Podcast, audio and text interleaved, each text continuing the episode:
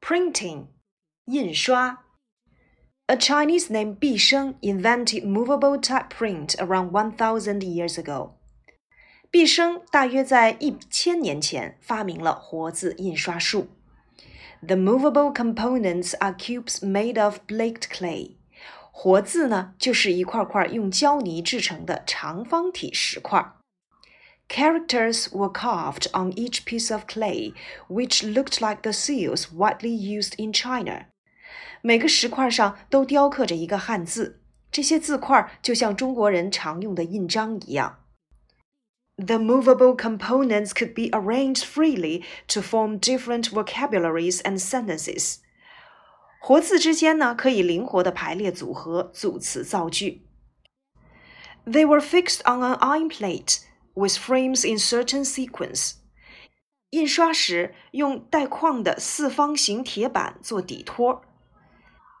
Then ink was painted and a piece of paper was laid down. A printed sheet was created this way. 盖上纸，排版整齐的印刷品就这样诞生了。This technique improved the efficiency of printing and transformed traditional transcription. 活字印刷术的出现，让传统手工抄写发展成为批量的印刷。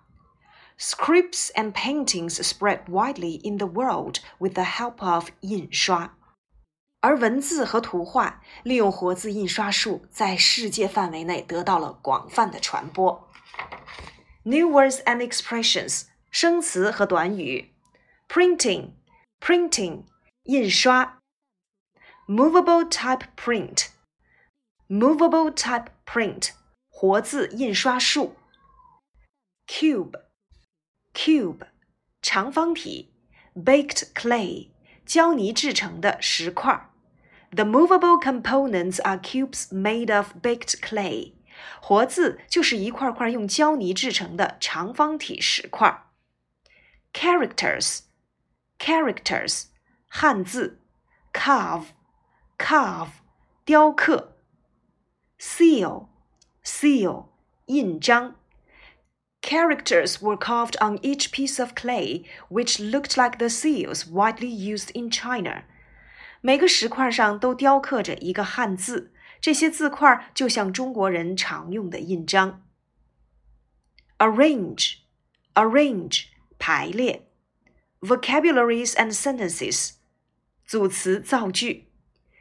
the movable components could be arranged freely to form different vocabularies and sentences.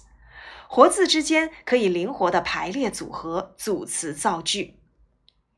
They were fixed on an iron plate with frames in certain sequence. Fix, fix, 固定。Iron plate, iron plate, 铁板。Frame, 框架。Sequence, 顺序。 they were fixed on an iron plate with frames in certain sequence. 印刷时用带框的四方形铁板做底托。Ink, ink, 墨水儿。Paint, 印刷。Lay down, 盖上。The ink was painted, and a piece of paper was laid down. 刷上墨，然后再盖上纸。A printed sheet was created this way. 排版整齐的印刷品就这样诞生了。A printed sheet 指的是印刷品。Create, create，诞生、创造。Technique 技术。Improve 改善。Efficiency 效率。The technique improved the efficiency of printing and transformed traditional transcription. 活字印刷术让传统手工抄写发展成为批量的印刷。Scripts and paintings，文字和图画，spread widely，广泛的流传。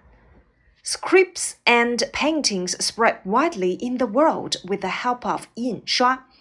文字和图画在活字印刷术的帮助下，可以在世界范围内广泛的传播。Printing。 A Chinese named Bi Sheng invented movable type print around 1,000 years ago. The movable components are cubes made of baked clay. Characters were carved on each piece of clay, which looked like the seals widely used in China.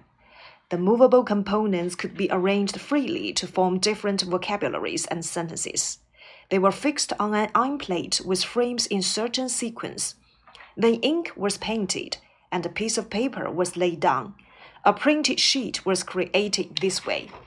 The technique improved the efficiency of printing and transformed traditional transcription. Scripts and paintings spread widely in the world with the help of 印刷。